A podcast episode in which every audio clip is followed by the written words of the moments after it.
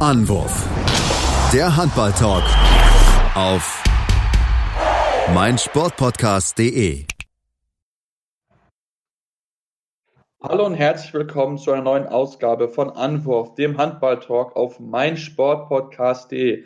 Ja, das Champions League Final Four ist vorbei und somit ist nur noch ein regulärer Spieltag in der HBL, der ansteht. Und darauf wollen wir gucken, wollen uns natürlich auch mit den zurückliegenden News und den Ergebnissen beschäftigen. Mein Name ist Sebastian Mühlenhoff. Das mache ich nicht allein, sondern wieder Tim Detmar an meiner Seite. Hallo Tim. Hallo Sebastian. Ja, Tim, wie ich habe es gesagt, wir wollen uns ein bisschen mit allen möglichen Themen beschäftigen um Handballsport, die seit unserer letzten Ausgabe wichtig gewesen sind und machen, wie es auch beim letzten Mal wieder den Anfang mit den wichtigsten News und starten dort mit einigen Personalien, die wir anfangen wollen. Ähm, ja, vielleicht mit der aktuellsten, die, wir, die es heute gegeben hat, ähm, am Dienstag mit der Verpflichtung von äh, dem Marco Mamic von Leipzig, der jetzt zur kommenden Saison nach Leipzig wechselt. Ähm, der SCDFK Leipzig hat den Rückraum linken Marco Mamic verpflichtet von Kielce, der auch am Wochenende beim Final Four ähm, gespielt hat. Ähm, ja, kroatischer Nationalspieler, hat jetzt bis 2022 unterschrieben. Ähm, ja, hat äh, oder ist im Final Four durchaus ja eher negativ aufgefallen mit dem Sprung in Sterbik rein, äh, der den Routinier auch verletzt hat. Ähm, ja, aber generell muss man sagen, ähm, ja, eine großartige Sprungkraft, ähm, ein relativ junger Spieler und definitiv eine ordentliche Verstärkung für Leipzig. Ähm, ja.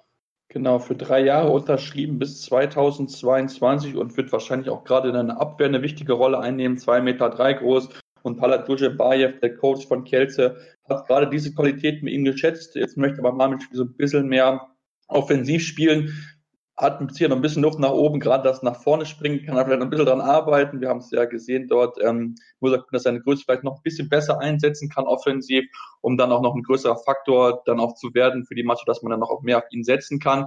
Kommen wir zu einem weiteren Spiel, der verflechtet wurde, und zwar hat Meshkov Press bekannt gegeben, dass ihn Nemanja Obradovic verpflichtet. Ja, Nemanja Obradovic, genau, wechselt von Plotzk nach Brest. Ähm, ja, hat für zwei Jahre unterschrieben, ähm, nahm für die Ser oder mit den Serben an der EM 2018 und der WM 2019 teil. Ähm, ja, für Brest, die ja auch in der Seha League starten, über die wir auch nachher nochmal kurz eingehen, auf die wir nachher kurz eingehen. Ähm, ja, auch er ähm, ein Spieler, der in dieser ähm, jungen serbischen Mannschaft, die auch bei der WM durchaus überraschen konnte, ähm, eine ganz gute Rolle spielt.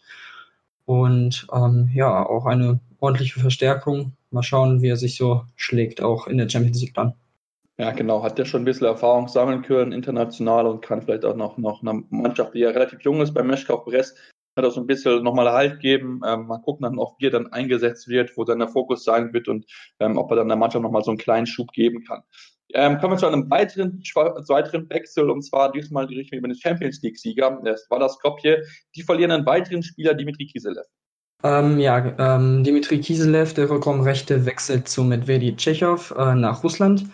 Ähm, ja, ist ja selber Russe, hat in 38 Länderspielen 90 Tore geworfen bisher. Ähm, ja, für Medvedi Tschechow, die zum 18. Mal in Folge russischer Meister geworden sind. Ähm, ja, ein weiterer Spieler, ein weiterer guter Spieler, der auch schon Erfahrung mit Russland bei den Weltmeisterschaften 2017 und 2019 ähm, ja, ähm, sammeln konnte und ähm, ja, für Skopje der nächste, der ja das immer mehr sinkende Schiff verlässt, wenn man das so sagen kann. Ähm, hinter Christopans natürlich auch immer ähm, eine schwierige Rolle, ähm, hinter ihm da äh, zu stehen. Ähm, ja, von daher jetzt wieder zurück in die, in die Heimat, hat vorher auch ähm, einige Jahre in St. Petersburg gespielt ja, genau. Und wechselt jetzt zurück in seine russische Heimat. Ähm, du hast angesprochen, zum 18. Mal in Folge ist mit Vidi Tscherkov äh, russischer Meister geworden. War nicht ganz so einfach, haben das dritte Spiel gebraucht, weil es da so eine Finalserie gibt, mit äh, man zwei Spiele gewinnen muss nach der Niederlage zu Hause. Im ersten Spiel haben sich aber ja dann wieder gerettet, ähm, dann in Spartak, bei Spartak Moskau gewonnen mit 32 zu 31 und dann das entscheidende Spiel mit 27 zu 23 gewonnen und ähm, ja diese unglaubliche Serie entsprechend fortsetzen können. Wirklich sehr, sehr beeindruckend. Und dann mal gucken, ob der russische Vereinshandball wenn er vielleicht ein bisschen so einen Aufschwung erlebt, weil er wirklich in den letzten Jahren nicht wirklich präsent gewesen ist. Ähm, schauen wir mal, wie es dort weitergeht. ja, machen wir, kommen wir zur Bundesliga, besprechen dazu ein paar Personalien, die anstehen. Bevor wir zu einer ganz, ganz spannenden Geschichte kommen, möchte ich mit dir erst über eine andere Personalie sprechen. Martin Tomowski wechselt von Metalurg Skopje zu Eulen Ludwigshafen. Ähm, ja, er hat für zwei Jahre unterschrieben, ist nordmazedonischer Nationaltorwart, hat sein Debüt letztes Jahr im Oktober gegeben. Ähm, ja, er hat auf jeden Fall bei den Eulen unterschrieben. Mal schauen, in welcher Liga er dann spielen wird. Ähm, ja, er wird das Duo mit Stefan Hahnmann bilden, dass, ähm, ja, dass die Eulen da auf jeden Fall auch ein bisschen Bedarf gebraucht haben, hat man in der Saison definitiv gesehen. Da war es ja mal gut, mal eher nicht so gut, auch durchaus auch mal mit, ich glaube, auch mit Verletzungen zu kämpfen gehabt auf der Position. Ähm, ja, mal schauen, wie er sich ähm, in der deutschen Liga schlagen kann. Genau, schauen wir mal, wie er dann den Sprung von Mazedonien, wo ja die Liga nicht unbedingt so intensiv ist wie die deutsche Liga, ähm, wie er sich da anpassen kann, wie er den Sprung schaffen kann und auch gerade die Torwartposition, was angesprochen ist, bei den Ludwigshafenern definitiv eine Position, wo sie nachbessern mussten. Ähm, ich weiß auch nicht, ob Steffen Handemann da vielleicht der richtige Mann ist. Vielleicht machen wir noch mal ein bisschen einen Schritt nach vorne, weil ich denke, dass er nicht unbedingt immer das Rückhalt gewesen ist der Mannschaft, aber mal gucken, was er dort machen wird und kommen jetzt zu einer sehr, sehr spannenden Personale, wie ich finde. Und zwar gucken wir zu den Füchsen Berlin. Die haben bekannt gegeben, dass ihr Torhüter, junger Torhüter Friedrich Gens für ein Jahr nach dem Fuß im Essen geht. Genau, ähm, Frederik Gens, 22 Jahre jung, wechselt äh, jetzt für ein Jahr auf Leihbasis nach Essen. Ähm, ja, natürlich für ähm, hier ähm, Bob Hanning ist natürlich für seine Essener Connection bekannt. Ähm, in Essen wird er dann auf den wahrscheinlich zukünftigen Füchse-Trainer Jaron Sievert treffen, der ja diese junge Essen, Essener Mannschaft in den letzten ja, beiden Jahren äh, ordentlich nach vorne gebracht hat. Äh, in dieser Saison im gesicherten Mittelfeld äh, oder fast auch im oberen Tabellendrittel halten konnte und dorthin bringen konnte.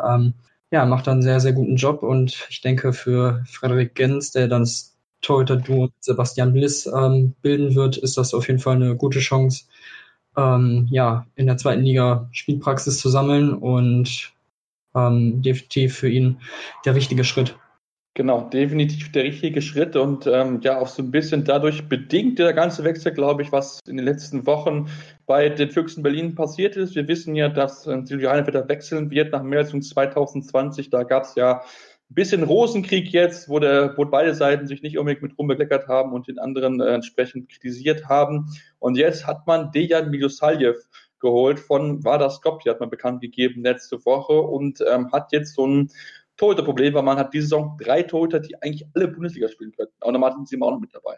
Ja, äh, du sprichst es an, denn neben Milosaviev äh, Ziemer aus Hannover kommen. Ähm, ja, es, ist, es wird unfassbar spannend zu sehen sein und ähm, ich weiß nicht, ich habe irgendwie so das Gefühl, dass Hanning ihm, also Heinevetter da ein bisschen noch was mit auswischen wollt, äh, wollte. Ähm, äh, es wird auf jeden Fall sehr, sehr spannend zu sehen sein, weil ich glaube nicht, dass sie mit drei Torhütern pro Spiel ähm, die Spiele bestreiten werden. Das halte ich eigentlich für sehr, sehr unwahrscheinlich. Ähm, von daher es ist natürlich die Frage, passiert noch was mit Heinevetter? Geht er eventuell früher nach Melsung oder ähm, ja, bleibt er in Berlin? Ähm, wird auf jeden Fall sehr spannend sein in den nächsten Wochen. Ja, es ist ja wirklich, wirklich die große spannende Frage, weil man muss sagen, mit Sicherheit Melsung würde ihn mit Kuss an sofort nehmen, aber das Problem ist halt in Melsung, man hat einen Johann Söster noch im Kader, das heißt, man hätte dann dasselbe Problem im Endeffekt, wie jetzt das momentan die Füchse haben mit ihren drei Torhütern. Ähm, da muss man sich jetzt Gedanken machen, könnte mir vielleicht sogar auch vorstellen, da ja auch manchmal schon ein bisschen älterer Alter ist, dass man ihn dann vielleicht dann auch für die Zukunft binden möchte, dass er vielleicht ein bisschen in der dritten Liga spielen könnte, ist mir aber sehr auch nicht der Anspruch, mit dem er unterschrieben hat. Also das ist da ja eine sehr, sehr spannende Entwicklung, die sich, die sich da fortläuft und ich bin da gespannt, weil wir wissen auch, es geht am Ende wahrscheinlich ums Finanzielle, weil Melsung hat schon eine Ablöse gezahlt für Heffen, die mit Sicherheit im sechsstelligen Betrag lag. Und ob man nochmal eine locker sechsstellige Summe dann auch nochmal für eine Plätte aufblättert, habe ich momentan noch zu bezweifeln. Ja, das würde ich auch bezweifeln. Ähm, auch wenn Melsung äh, anscheinend ganz gute Möglichkeiten hat. Äh, das stimmt natürlich, ja.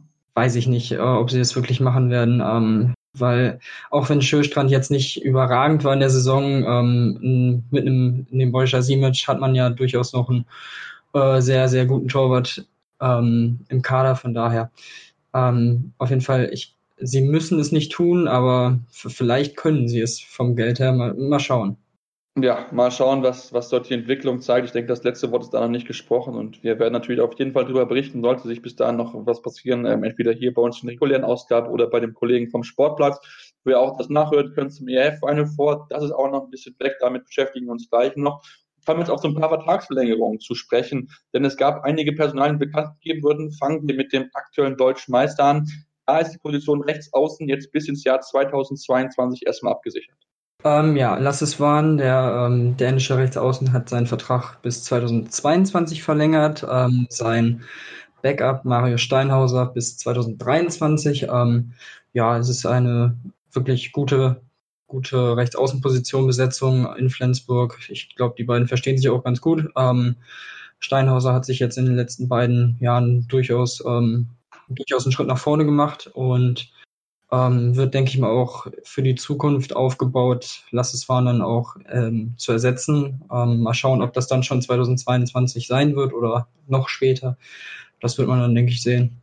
Ja, auf jeden Fall bin ich sehr gespannt darauf. Auch der Steinhäuser hat sich gut entwickelt. Ich glaube, er ist in der Rolle der ganz zufrieden, dass er von einem ja, absoluten Topmann wie Lasse Swan, der ja auch ein sehr sicherer Schütze ist, lernen kann. Also von daher sehr, sehr schön zu sehen, dass es dann dort weitergeht und dass natürlich auch so lange verdienste, verdienter Spieler wie Lasses Swan dann sich auch entschieden hat, noch bei Flensburg zu bleiben. Kommen wir zu, von der oberen Tabelle zur unteren Tabellenhälfte und beschäftigen uns mit der SGPB in Bietigheim. Die haben auch bekannt gegeben, dass zwei Spieler jetzt ähm, bis 2021 verlängert haben. Ja, zum einen Kapitän Patrick Rentschler hat seinen Vertrag 2021 verlängert. Ähm, der Vertrag gilt sowohl für die erste und zweite Liga ähm, ja, er ist seit 2010 Teil des Bundesliga- beziehungsweise dann auch teilweise Zweitligateams. Ähm, die Saison mit 92 Toren in 29 Spielen auch ein wirklich ähm, eine gute Quote. Ähm, ja, ist ein Eigengewächs, kommt aus der eigenen Jugend. Ähm, ja, gute, gute Verlängerung definitiv. Und äh, dazu kommt dann noch Dominik Klaus, der Rückraumrechte, hat auch um zwei weitere Jahre äh, verlängert. Und ja, die Weichen für die Zukunft, äh, egal ob jetzt in der ersten oder zweiten Liga, durchaus gestellt. Genau, ist eine sehr junge Mannschaft, Bietigheim, äh, da möchte man was für die Zukunft aufbauen, damit mit Sicherheit Klaus wichtiger Bestandteil dieser Mannschaft. Ja, kommen wir jetzt zu zwei Gerüchten, die momentan so ein bisschen ja umhergeistern, möchte ich es mal nennen. Ähm, und zwar ist das einmal der Rückraumrechte Vladan Lipovina, spielt ja momentan bei den Neckarlöwen. Sein Vertrag läuft aber aus und da ist jetzt die Frage, wo geht er hin? Und die Kollegen von Mannheimer Morgen haben eine Idee, wohin gehen könnte. Ähm, genau, und zwar schreiben sie, dass ähm, er nach Balingen gehen wird und dort einen Zweijahresvertrag unterschreiben wird. Ähm, ja, wie du gesagt hast, der, sein Vertrag läuft im Sommer aus. Es war auch schon klar, dass er definitiv wechseln wird und dieser nicht verlängert wird. Ähm, ja, nach Balingen, ähm, für Balingen, denke ich mal, wäre das auf jeden Fall eine sehr gute Verpflichtung für die nächste Saison. Ähm, Lipovina als montenegrinischer Nationalspieler ähm, durchaus ähm, auch bei den Löwen nach anfänglichen Schwierigkeiten äh, ja ganz gut seine Spielzeit genutzt. Ähm, aber wenn man ehrlich ist, glaube ich, nicht ganz das Niveau für dieses Top-Team. Also von daher denke ich mal, wird er durchaus auch nach Balingen passen, wo er, ähm, ich würde jetzt nicht sagen, weniger Druck hat, ähm, aber zumindest eine andere Art von Druck und vielleicht etwas befreiter auch ausspielen kann. Mhm, das, das, denke ich auch. Und ich denke, dann würde er wahrscheinlich die Rolle von Friedrich einnehmen, der auch Rückraum rechts spielt ähnlich wie Lipovina und dessen Stärke auch nicht unbedingt die Abwehrarbeit an sich ist. Deswegen kann ich mir durchaus vorstellen, dass man die dann nutzt und dann ähm, soll der junge René Zobel, der ja auch noch auf Rückraum rechts spielt, dann noch so ein bisschen lernen, wobei auch Zobel in der zweiten Liga jetzt gerade in der Rückrunde einige gute Schritte nach vorne gemacht hat. Das muss man ihm ganz, ganz hoch anrechnen dort. Also mal gucken, wie dann, ob es dann wirklich am Endeffekt passieren wird, ob Barleng sich Lipovina holen wird oder ob sie dann mit Lars Friedrich und René Zobel in die erste Liga gehen. Ja, zweites Gerücht, das ist jetzt nicht für die kommende, also für die kommende Saison 2019, sondern dann für 2020. Und da reden wir über die Melzinger Mannschaft, die ja momentan eine Art am Aufrüsten ist. Wir haben es gesagt, Kai Heffner, Silvio Heinefettler. Und jetzt soll noch ein weiterer Spieler kommen, der jetzt ja auch Nationalspieler geworden ist. Ähm, ja, und zwar handelt, handelt es sich um Timo Kastening, den Rechtsaußen von Hannover Burgdorf. Ähm, ja, die Gerüchte sind, äh, dass er nach der nächsten Saison tatsächlich auch schon nach Melsung wechseln könnte. Ähm, ja, er hat aber noch einen Vertrag bis 2021, also auch da wäre wieder die, ähm, wäre es nötig, eine gewisse Summe zu zahlen. Ähm, und ja, für Melsung besteht durchaus da ähm, die Not, denn Dimitri Ignatov ähm, der Rechtsaußen, der jetzt hinter Reichmann ist im Kader. Ähm, ja, sein Vertrag läuft aus im nächsten Sommer. Ähm, und von daher, ja, mal schauen, ob man dann mit Kastening und Reichmann die zwei Nationalspieler auf Rechtsaußen holt. Ähm, ja, ich bin jetzt sehr gespannt. Ähm, MT Deutschland, sage ich da mal, ne?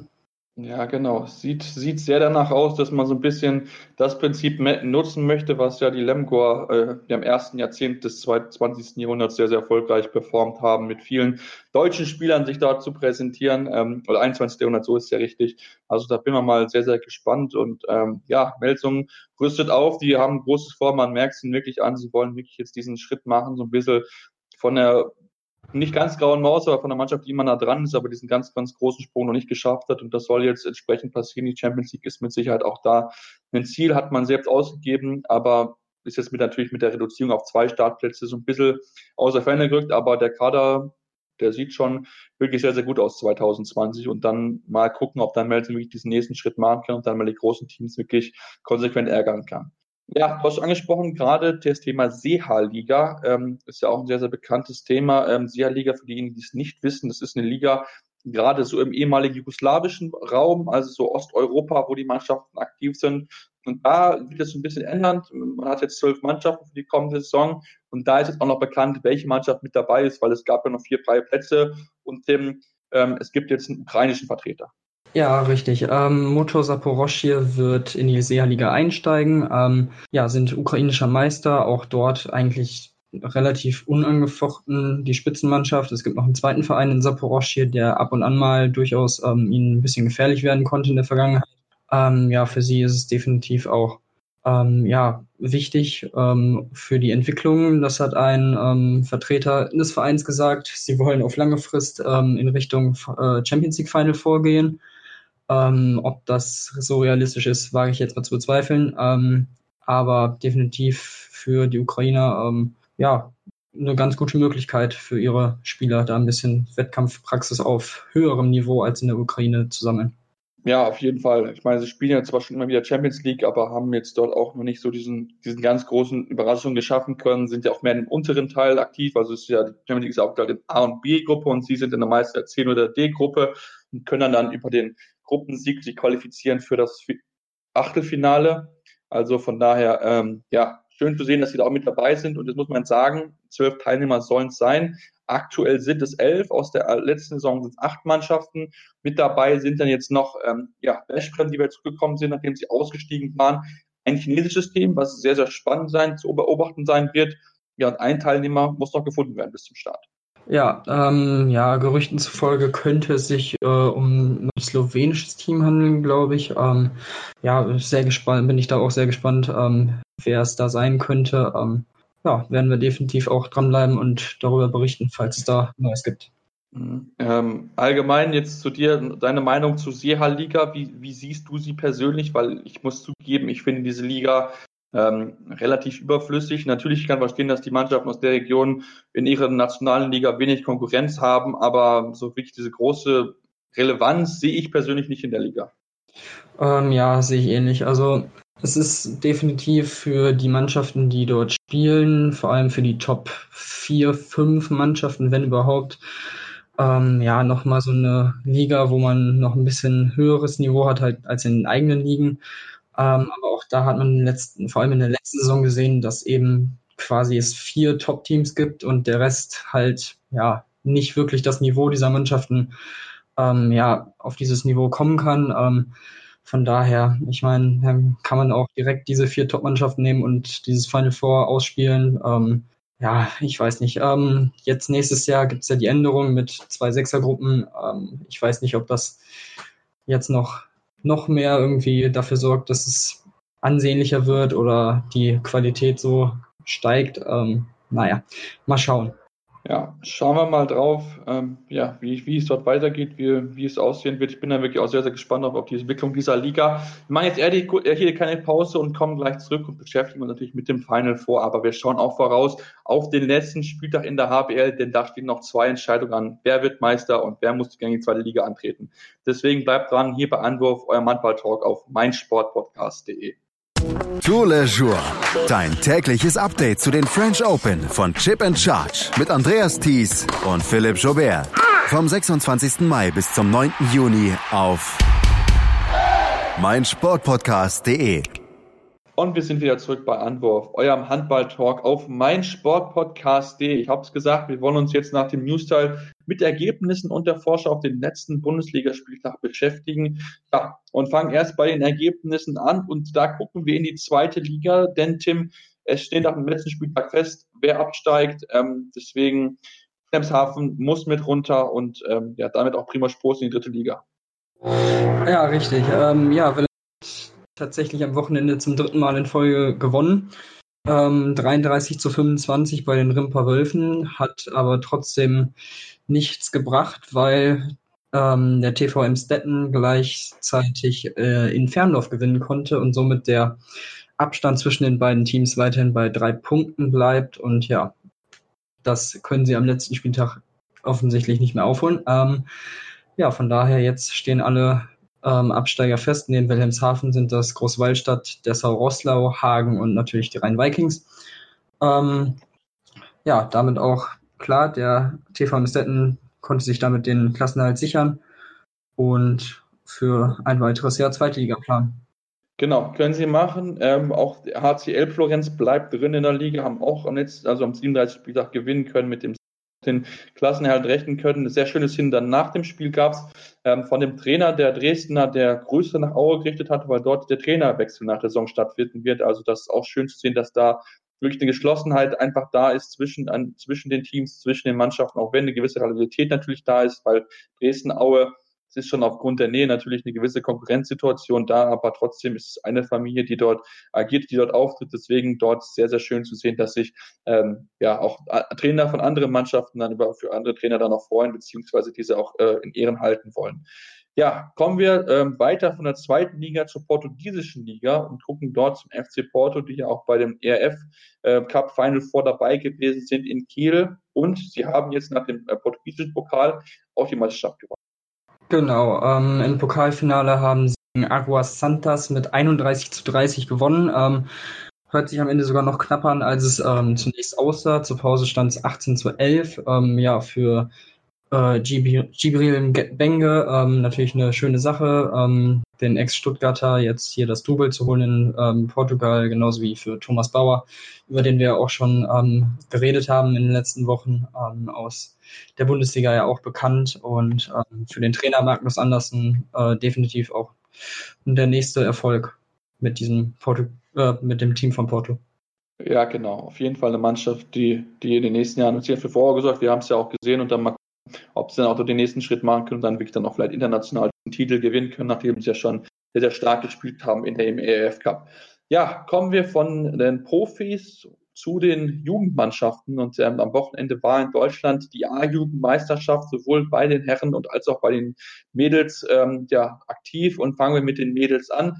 Dort hat Borussia Dortmund das Finale in wirklich einem Herzschlagfinale besiegen können, 22 zu 21. Ähm, ja, richtig, gegen Bayer Leverkusen und damit ist Borussia Dortmund das erste Mal A-Jugendmeister ähm, in der Klasse und ähm, ja, spannendes Spiel. Äh, beide konnten sich im Halbfinale erst in der Verlängerung durchsetzen und ja, ähm, ich denke, dieses Final Four auch mit ganz guten Zuschauerzahlen ähm, eine schöne Sache und ja, knappes Spiel.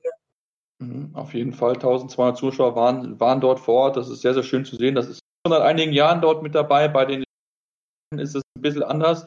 Ähm, da gibt es ja noch Hin- und Rückspiel mit Finale und ja, da musste wirklich am Ende viel, viel gerechnet werden. Ähm, und am Ende steht SG Flensburg-Handewitt oben auf dem Thron, weil sie mehr Auswärtstore geworfen haben.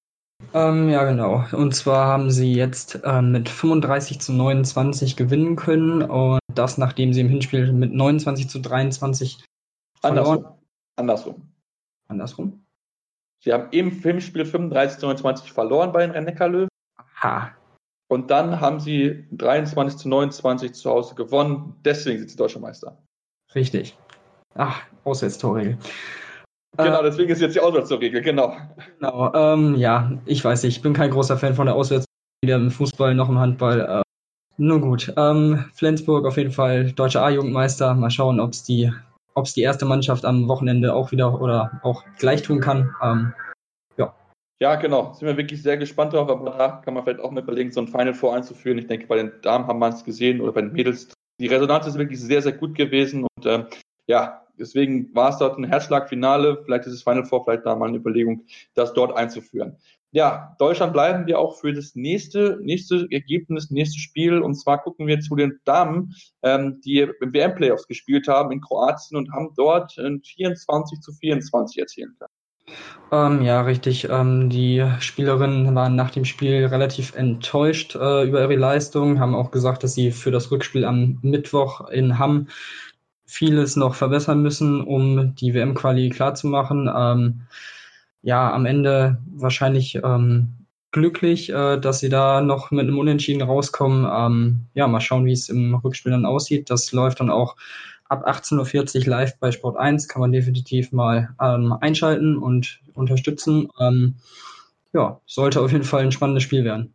Genau, sollte auf jeden Fall ein spannendes Spiel werden. Und bei den Mädels würde ich mir einfach wünschen, dass die endlich ihren Angriff in den Griff kriegen. Das großes Problem schon seit Jahren im deutschen Frauenhandball, dass wir abwehrtechnisch gut stehen, gute Torhüter haben, auch in der Ecke wieder einige wichtige Bälle gehalten, aber offensiv, ja, da muss mehr passieren. Das Gute ist jetzt, Kim Knight-Servicius ist wieder zurück, hat direkt in ihrem Rück Rückkehrspiel sechs Tore erzielen können, wirklich ein wichtiger Faktor gewesen und sie soll auch noch die Mannschaft jetzt anführen am Mittwoch mit dem Titel. Sie soll diesen Titel oder diesen Titel nicht, aber die Qualifikation für die WM möchte sie mit ihrem Team schaffen. Und äh, da geht sie mit Sicherheit vorweg und möchte das entsprechend festmachen. Und auch Henk Gröne, der ja dann äh, übernommen hat, nach der letzten, nach dem letzten Mal dann auch weiter zu fördern, dass man dann äh, ja, positiv in die Zukunft blicken kann.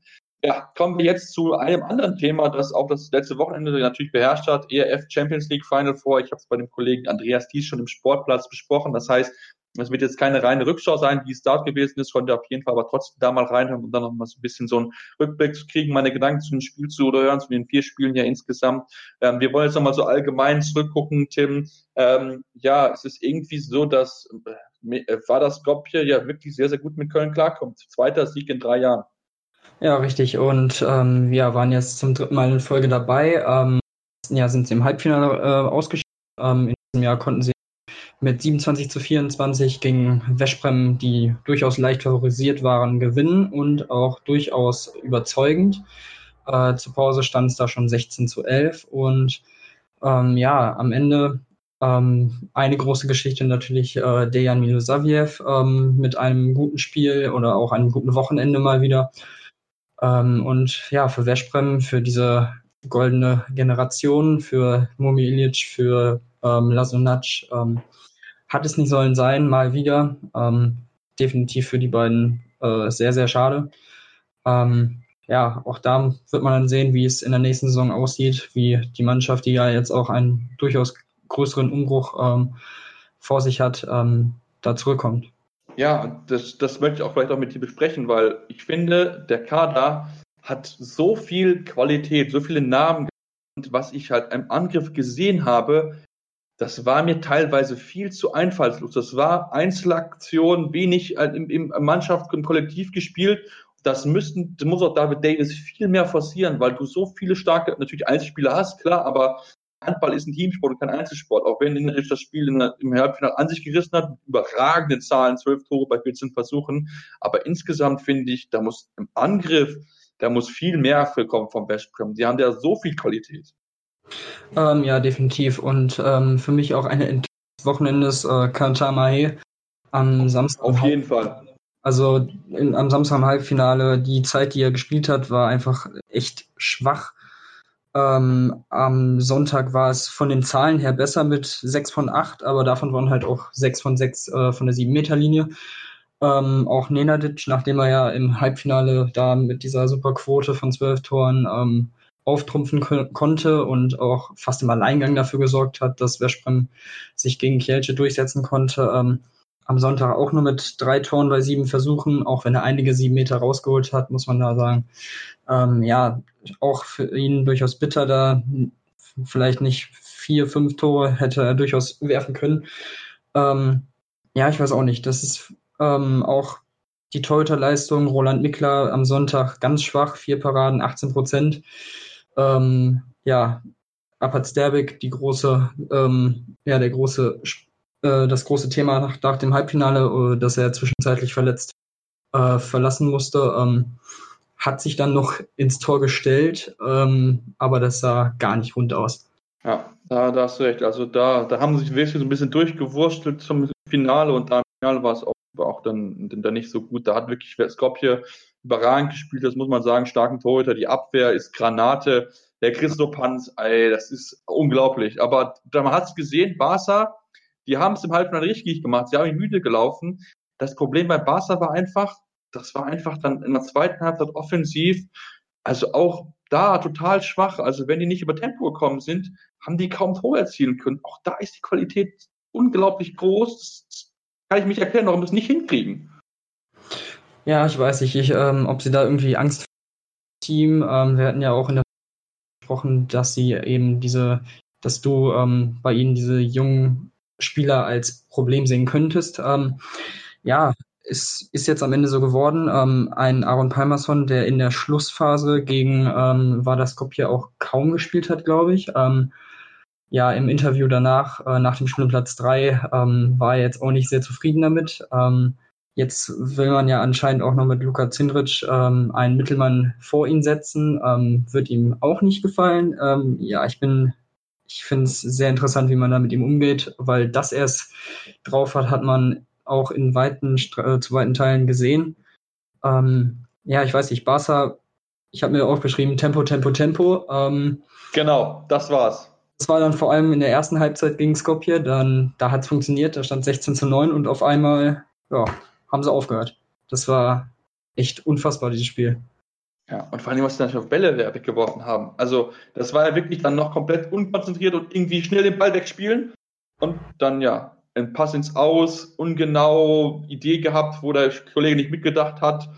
Ja, also da hatte ich mir eigentlich mehr auf und auch die Quote 27 von 54 ja, spricht im Endeffekt Bände. Also da haben sie sich auch wirklich dann reihenweise dann selbst wehgetan und haben es Wada wieder zurück ins Spiel gebracht und das hat Wada wirklich dann überragend gemacht. Ähm, auf jeden Fall, den man da auch loben muss, das muss man ja, was man ja auch nicht vergessen, den Kreisläufer der von Westbrem, der das überragend gemacht hat, äh, Rigo Ferreira Moraes, hat in zehn Versuchen nicht ein einziges Mal das Tor verfehlt. Eine starke Quote, super, super Spiel gehabt insgesamt. Also auch dort wirklich ein guter Faktor gewesen. Das Kreisläuferspiel, das funktioniert da bei Westbrem wirklich gut und das man merkt, es geht übers Kollektiv und da müssen wir noch eine Sache erzählen, Tim, ja, wo uns Christian Dissinger so ein bisschen noch aufmerksam gemacht hat. Ähm, ja, genau. Und zwar Christian Dissinger hatte in einem Interview gesagt, ähm, dass die Spieler überlegt hatten, ähm, das Viertelfinale, für das Viertelfinale nicht mehr anzutreten, weil sie eben auf äh, ihre Gehälter lange Zeit über die Saison gewartet haben und äh, diese ja nicht ausgezahlt wurden, ähm, aufgrund des Hin und Hers mit ihrem äh, russischen Oligarchen ähm, ja, umso unglaublicher, dass sie hier dieses Final Four Turnier siegreich abschließen konnten. Ähm, ja, also solche Geschichten, es ist immer wieder interessant und ja, das ist auch immer dieses Problem mit diesen ähm, Oligarchen, Scheichs, Mäzen und so weiter. Da kann es dann auch mal, äh, da kann so ein Team dann auch mal dran zusammenbrechen oder auseinanderbrechen, aber ja, WADA hat einiges auch mit Mut, Kampf und ja, Zusammenhalt wettgemacht. Ja, das stimmt. Also das war wirklich die eingeschworenste Mannschaft. Also das haben sie wirklich sehr, sehr stark gemacht. Bei Kielce fand ich es im Halbfinale ein bisschen zu lastig auf äh, Alexei äh, Alex Dujebayev, der sollte da alles machen, hat es dann in der ersten Halbzeit gut gemacht, in der zweiten Halbzeit dann nicht mehr so stark. Ähm, deswegen, ähm, ja, am Ende war das Skopje beste Mannschaft gewesen, beste Teamspirit und das entscheidet auch am Ende, um dann in Köln zu gewinnen. Zum zweiten Mal in drei Jahren, ich habe es gesagt, ich war vor, vor drei Jahren selbst mit dabei, als es geschafft haben, oder vor zwei Jahren selbst mit dabei, als es geschafft haben, ähm, unglaublich, was sie da, wie ich da geleistet haben. Riesen, riesen äh, Glückwunsch dorthin. Auch Herr Christian Dissinger, äh, der auch keine einfache Saison mit Sicherheit hatte. Hat zwar offensiv nicht so viel Spielzeit gesehen, auch dann im Finale, aber trotzdem, denke, ist für ihn gut, um mal wieder reinzukommen, einfach wieder so ein Gefühl zu bekommen, weil ja auch bei ihm das Thema Verletzungen in den letzten Jahren sehr, sehr großes gewesen ist. Deswegen spielt er auch nicht mal Nationalmannschaft, weil ihm die Belastung zu hoch gewesen ist. Und ich denke, da hat er jetzt mit Wala Skopje, glaube ich, eine gute Möglichkeit zu finden, hohe Spielpraxis zu sammeln in der Champions League, aber trotzdem nicht so nach Auszeit mal im Liga-Alltag zu nehmen. Und das ist doch, glaube ich, ganz, ganz schön zu sehen. Über ein Thema möchte ich mit dir noch sprechen, wenn wir das Handball vorne vorsprechen, haben uns auch Stimme ausgetauscht. Schiedsrichter. Ähm, ich denke, von vier Spielen haben wir bei drei Spielen ähm, auf jeden Fall viele Szenen, wo wir die Schiedsrichter diskutieren können. Ähm, ja, definitiv. Was ähm, rausstach äh, an diesem Wochenende war für mich eigentlich diese fehlende Linie in den ersten drei Spielen des Wochenendes, ähm, was vor allem daran lag, dass diese Schiedsrichter für mich äh, fast un komplett unbekannt waren. Ähm, ähm, ja, es ist, ähm, ich weiß nicht, sie hatten vor allem beim Halbfinale, habe ich es gemerkt, ähm, für mich nicht mal annähernd Halbfinalniveau. Ähm, ja, es war auf jeden Fall ziemlich frustrierend. Ja, auf jeden Fall, das kann ich auch komplett verstehen. Ähm, komm, schauen wir uns die Schiedsrichter an, die gewiffen haben. Georgi Naschewski, Slav Nikolov, zwei Mazedonen, finde ich persönlich schon bedenklich, weil du das mazedonische Mannschaft mit dabei hast. Das sind eigentlich gute Schiedsrichter, hatten ein paar, paar Fehler mit dabei, fand ich aber insgesamt war es, glaube ich, soweit in Ordnung. Also von diesen drei Spielen, die ich angesprochen habe, vielleicht noch so mit, mit am, am ordnungsten. Ähm, dann insgesamt kommen wir auf die anderen Spiele, Duarte, Sant, äh, Duarte, äh, Duarte Santos genau und Ricardo Fonseca kennt man auch ähm, aus dem Spiel, ähm, das um Platz drei bei der WM, wo Deutschland gespielt hat. Da waren auch die beiden Schiedsrichter haben für mich im Spiel um Platz drei das Spiel unnötig verpfiffen mit Zeitstrafen. Die meisten Zeitstrafen im Handball fallen vor zehn Jahren im Spiel um Platz drei. Da willst du mich jetzt mich komplett äh, veräppeln. Also das kann ja nicht sein. Es ist ja komplett unnötig gewesen, was sie da gepfiffen haben. Ähm, und auch dann äh, Renner Likis und Sigma Sondors. Ähm, die beiden haben das Spiel äh, zwischen Barcelona und Badar Skopje äh, gepfiffen. Ähm, ja, also was die gepfiffen haben, boah, abenteuerlich, muss ich da sagen. Also in der ersten Halbzeit war es, fand ich sehr pro Barcelona. Also das hat man da schon gemerkt, hat man bei Wada im Angriff einige Pfiffe weggelassen, die man pfeifen müssen.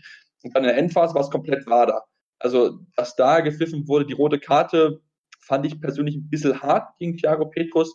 Ähm, kann das verstehen, dass man das so gibt, aber ich fand es vielleicht ein bisschen zu hart dort dazu geben. Ähm, auch insgesamt ein paar äh, äh Stimmervoll-Situationen, äh, ein paar technische Fehler, die sie da abgepfiffen haben, die ich so, so nicht gesehen habe. Und ich habe mal geschaut, die beiden waren weder bei der letzten WM noch EM mit im Kader. Also haben dort kein einziges Spiel gepfiffen und die dürfen in so ein wichtiges Spiel pfeifen. Ähm, Finde ich ein bisschen, bisschen fraglich, weil du hast wirklich gute Schiedsrichter in den Dänen mit Martin Kreiting, Mats Hansen, das sind ja absolut Top-Schiedsrichter oder auch die Tschechen mit ähm, Václav Voracek und Jiří Novotny, auch erfahrene Schiedsrichter, die schon sehr, sehr viel gesehen haben. Ähm, da gibt es wirklich einige andere Schiedsrichter, die man hätte mal mitnehmen können ähm, oder auch, also die dann auch schon Erfahrung insgesamt haben. Auch die Slowenen, Bohan La und David Zock, das sind auch sehr gute Schiedsrichter und ähm, man macht sich da unnötig mit dem Fass auf. Die fehlende Linie, du hast schon angesprochen, ähm, zieht sich aber für mich auch durch, sie bei der WM auch gehabt. Da ist ich glaube, im Handball allgemein momentan nicht so ganz klar, was IRF haben will, was IRF haben will. Und ich glaube, die Schiedsrichter sind am Ende die Blöden so ein bisschen, weil sie halt zwei verschiedene Linien reinkommen, von IAF, von IAF, und hast noch die Ligen, die ihre eigenen Linien mit reinbringen. Also am Ende musst du dir drei verschiedene Sachen merken und dann kommt das dabei raus. Ähm, ja, ähm, ich sehe es genauso. Also es ist für mich unverständlich, diese Schiedsrichter da ein, äh, anzusehen ähm, mit dieser fehlenden Erfahrung. Ähm, du hast die Schiedsrichterpaarung angesprochen, die man hätte auch einsetzen können. Ähm, ja, also für mich ist es komplett unverständlich. Vor allem hätte man ohne Probleme aus französischer, dänischer oder sonstigen Top-Ligen ähm, Schiedsrichter nehmen können, ähm, die auch Woche für Woche auf einem gewissen Niveau pfeifen. Ähm, ja, für mich ziemlich unverständlich und ja, immerhin konnte man das Finale dann, was die Schiedsrichterleistung angeht, ganz gut anschauen. Und wer hat gepfiffen? Die Deutschen.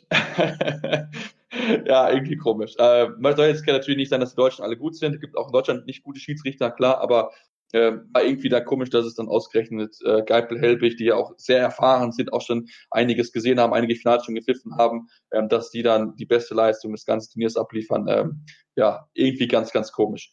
Ja, das war es jetzt zum Teil Ergebnisse, zum Teil Rückblick auch für das ERF Final Four. Und jetzt kommen wir gleich auf das letzten Spieltag zu sprechen. Champions äh, in der Bundesliga. Es geht um den Champions League Platz natürlich. Wer wird deutscher Meister? Das ist eine wichtige Frage. Wer geht in den ERF Cup rein? Das ist auch noch nicht so ganz sicher.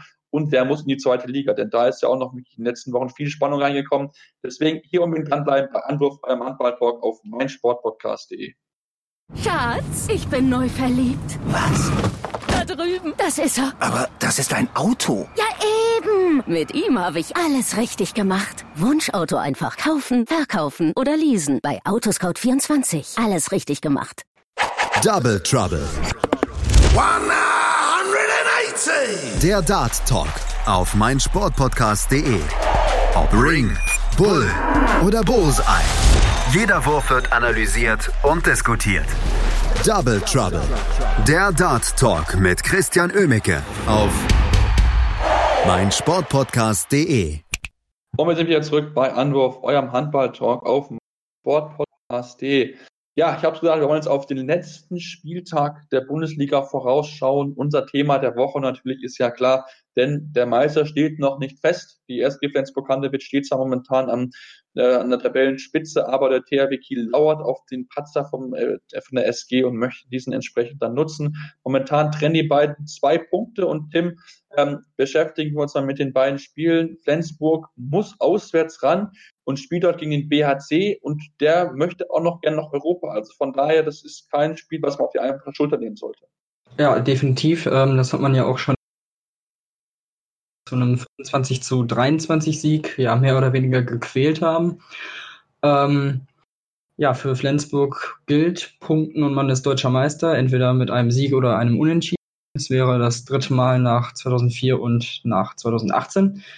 Ähm, ja, bei einer Niederlage müsste man darauf hoffen, dass Kiel höchstens einen Punkt holt. Ähm, ja, und wie gesagt, äh, wie du schon gesagt hast, ähm, der BHC hat selber noch Chancen. Sie sind nicht sonderlich groß, aber ähm, für den BHC ist tatsächlich von Platz 5 bis 8 noch alles möglich. Ähm, auf jeden Fall müssten sie punkten und dann auf Ausrutscher von Berlin und Melsung hoffen. Und das ist auf jeden Fall, ähm, ja, eine, die Motivation ist auf jeden Fall da. Genau, und es gab ja noch eine extra Motivation, denn äh, Andy Wolf hat gesagt, ähm, er möchte mit seinem Kassenwart Patrick Wiencheck sprechen und falls der BHC wirklich gegen Flensburg gewinnen wollte, wollen die Kieler wohl die gesamte Mannschaftskasse an den BHC spenden und ähm, ja, das hat für so ein bisschen Furore gebraucht, was ich so gar nicht verstehen kann.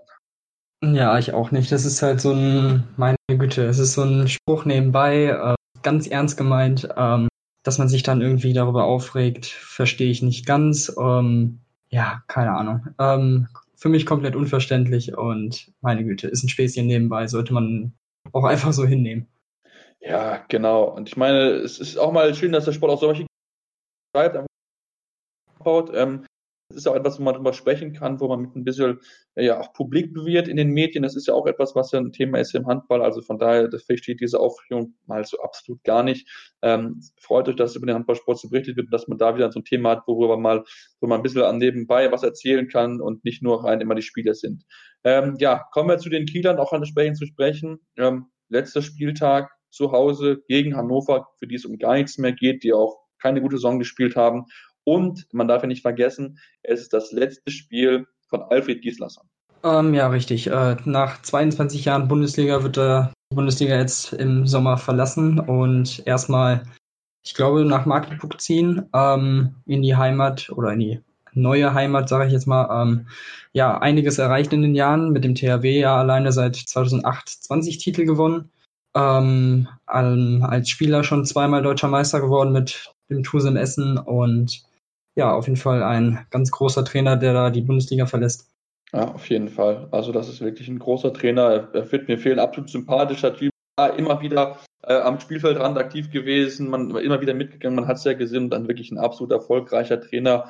Vielleicht ähm, hört man ja immer wieder gestimmt, dass er vielleicht nochmal zurückkommen sollte für so einen Nationaltrainerposten. Ähm, wäre mal so etwas, was er vielleicht überleben könnte. Aber ich glaube, momentan möchte er sich einfach mal ein bisschen Zeit mit Familie haben, weil das, glaube ich, dann noch sehr, sehr kräftezehrend gewesen ist in den letzten Jahren. Immer wieder europäisch gespielt, in der äh, Bundesliga gespielt. Das sind viele, viele Spiele, die man dort absolvieren muss. Und ähm, ich glaube, da ist ein bisschen einfach aufgerieben, einfach ein bisschen leer dann auch. Deswegen sei ihm dort die Auszeit gegönnt. Ja, Tim, jetzt natürlich die Frage, die ich auch an dich stellen möchte. Schafft's Kiel oder willst du am Ende Flensburg oder Deutscher Meister? Ja, es wird, denke ich mal, Flensburg. Also, ähm, ja, ich schätze mal, sie werden sich das nicht nehmen. Rasmus Lauge und Tobias Karlsson, das ist ja auch das letzte Spiel im SG-Trikot. Also ich denke, die beiden wollen sich ja auch mit der Meisterschaft, mit der Titelverteidigung verabschieden und ähm, ich glaube, das werden sie auch hinbekommen, auch wenn der BHC äh, ein sehr, sehr unangenehmer Gegner ist. Ähm, mal schauen. Sie haben sich in den letzten Wochen auch ab und an mal schwer getan, in Ludwigshafen verloren, jetzt letzte, am letzten Spieltag knapp in Minden gewonnen. Ähm, von daher glaube ich, dass Flensburg sich das nicht nehmen lässt. Ja, das denke ich auch, das wird, wird spannend und ich denke auch, dass Flensburg das gemacht wird, ähm, einfach weil ich sie als die stärkste Mannschaft der Saison eingeschätzt habe. Äh, was sie gespielt haben, soll natürlich Kielsong auf keinen Fall schmälern, die auch wirklich sehr, sehr gut gespielt haben und auch dann so ein bisschen mal gemerkt, dass diese jungen Spiele, die man ja geholt hat, ähm, dass es jetzt auch ähm, Früchte trägt so langsam und dass es dann Philipp Biecher in der kommenden Saison weitertragen soll. Ähm, kommen wir ein bisschen weiter runter. Dritter Platz momentan Magdeburg, die werden wahrscheinlich verteidigen müssen gegen Göppingen ran, die noch absolute Außerchancen haben für den, äh, ja, für den Platz in Europa, aber da muss wirklich alles für sie laufen. Da muss sowohl der BRC verlieren, als auch ähm, die Füchse. Man muss ja einiges im, im Torreferenz aufholen und das sehe ich momentan nicht so richtig passieren und kommen wir zu den Neckarlöwen. Dort ist das letzte Spiel von Nikola Jakobsen, bevor er in die Heimat geht, nur noch den dänischen Nationaltrainerjob äh, innehat.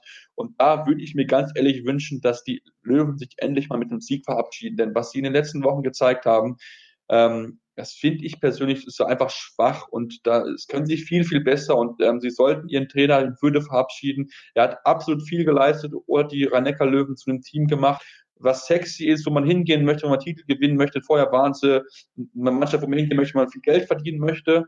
Jetzt ist es wirklich ein Team, was um den Titel mitspielen kann. Deswegen würde ich mir wünschen, dass sie nochmal richtig einen rausdauen und richtig Leipzig richtig abschießen am besten. Ähm, ja, richtig. Ähm, sehe ich genauso. Also das war echt in den letzten Wochen nicht wirklich schön mit anzusehen, was die Löwen gespielt haben.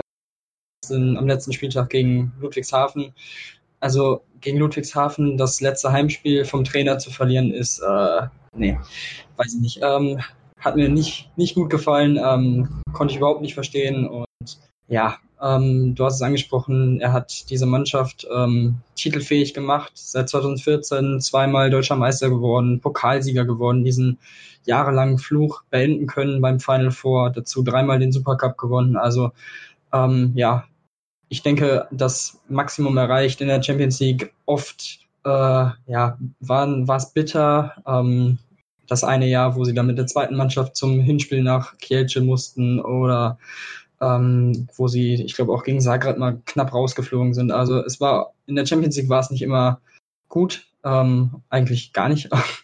Und ähm, aber im Großen und Ganzen, was die Bundesliga und den Pokal angeht, ähm, eine sehr erfolgreiche Zeit für Jakobsen und ja, man wünscht es ihm definitiv hier ähm, nochmal irgendwie ein kleines Geschenk zu bekommen in Leipzig. Ja, das, das denke ich auch. Ich, ich will es mir, wie gesagt, wünschen. Ich weiß noch nicht so ganz, ob das wirklich passieren wird. Ich habe so noch ein bisschen meine Zweifel, aber vielleicht überraschen die Löwen nochmal und zeigen nochmal die Kaderstärke, die ist definitiv vorhanden, um eine Leipziger Mannschaft an die Wand zu spielen. Ähm, sie müssen es nochmal wieder abrufen. Ja, denke Platz 5 ähm, sollte weg sein. Melsung spielt noch gegen Lippe, äh, gegen TBV Lemgo. Lippe ähm, denkt, dass sie dort Punkte lassen würden. Ja, und dann der, äh, die Füchse Berlin, die dort ran müssen äh, gegen die HSG Wetzlar. Und ich denke auch dort Füchse favorisiert. Deswegen sollte eigentlich dann dieser Wechselplatz entsprechend verteidigt werden, zumal ja der BRC das Spiel gegen Flensburg hat.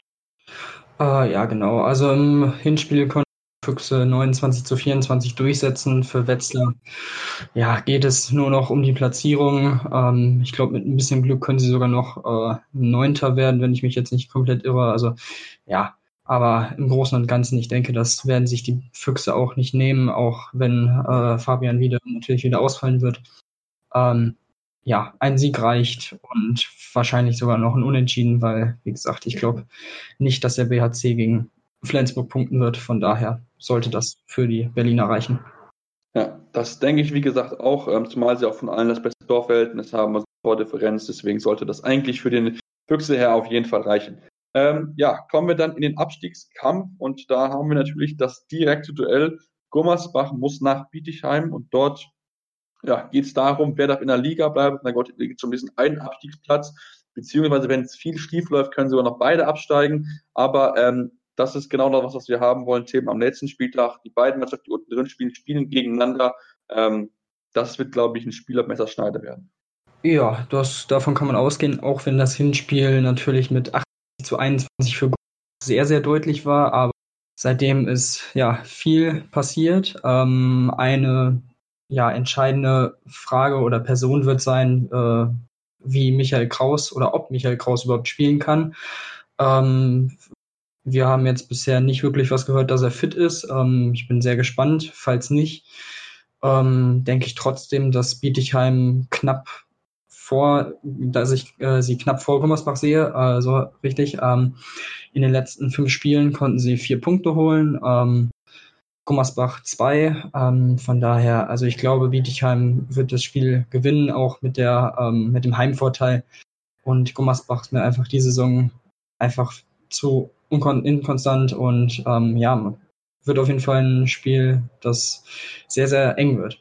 Ja, es wird auf jeden Fall ein spannendes Spiel. Ähm, auch so, dass drei Busse aus Gummersbach losfahren, entsprechend gesponsert sogar vom, äh, von, dem, von dem Sponsor. Also äh, da auch schön zu sehen, dass die Sparkasse dort irgendwie, äh, der Bus ist 150 Tickets, das ist ähm, extra so gemacht, dass man dort diesen, ähm, ja, den Gang in die zweite Liga verhindern kann. Aus Gummersbacher Sicht das gut ist ja schon mal aus für sie, dass sie definitiv in die zweite Liga auch gehen können. Das war ja auch noch ein Fragezeichen, aber da wurde Ende letzter Woche bekannt gegeben, okay, Gummersbach darf auch, wenn sie absteigen in der zweiten Liga spielen, dann musst du noch ein paar Auflagen erfüllen, die sind soweit äh, entsprechend erledigt. Und ich glaube persönlich, dass Gummersbach drinnen bleibt, nicht, äh, dass sie in Gebietigheim gewinnen. Ich finde, Torra hat dort so ein bisschen so einen anderen Zug reingekriegt in diese Mannschaft. Ähm, ich denke, dass da die Chance auf jeden Fall besteht, dass wir das mit dem Sieg selber schaffen können. Und deswegen habe ich dann ein gutes Gefühl, ja, dass Gummersbach am Ende die Mannschaft sein, die Werte, die drinnen bleibt, diesmal Peter kurz vor Schluss rettet, ähm, so ein bisschen den HSV macht äh, vom Fußball, ähm, Traditionsverein, der sich immer wieder knapp retten kann. Es kann natürlich auch passieren, dass sie jetzt endlich mal dran sind, dass sie mal absteigen müssen, aber ähm, das Gefühl sagt mir irgendwie, dass sie sich wieder final retten können. Und ja, jetzt kommen wir zu der eigentlich spannenderen Mannschaft, muss ich zugeben. Die Eulen Ludwigshafen, Tim. Wir hatten sie abgeschrieben. Die sind wieder zurück. Sie können mit dem Sieg hin, können sie die Klasse halten. Ja, äh, großes Dank geht natürlich da äh, nach Mannheim. Ähm, ja, sehr großes Dank. Ähm, und auch nach Wuppertal-Soling. Also mit diesen beiden Siegen und in Mannheim bei den Löwen äh, in den letzten beiden Spielen ja, haben die Eulen mal eben vier Punkte geholt und stehen jetzt mit zwölf Punkten da und sind nur noch ein Punkt hinter Gummersbach und Bietigheim. Und ja, wenn sie gewinnen, können sie tatsächlich noch die Klasse halten. Dafür müssten dann Bietigheim und Gummersbach unentschieden spielen und irgendwie allein für das Drama hoffe ich darauf. Also das wäre einfach eine unfassbare Geschichte. Äh, auch wir haben sie abgeschrieben und gesagt, ja, gut, wird wahrscheinlich zu Ende sein, es wird wohl nichts mehr. Und ja, hier sind sie und gegen Minden im Hinspielen nur mit einem Tor verloren. Also das Potenzial war durchaus da. Für Minden gilt auch, für sie geht eigentlich nichts, geht es um nichts mehr wirklich. Äh, sie bräuchten einen hohen Sieg, um noch auf Platz 10 springen zu können. Und ähm, da muss schon einiges richtig laufen. Also von daher, ja, ich bin sehr gespannt.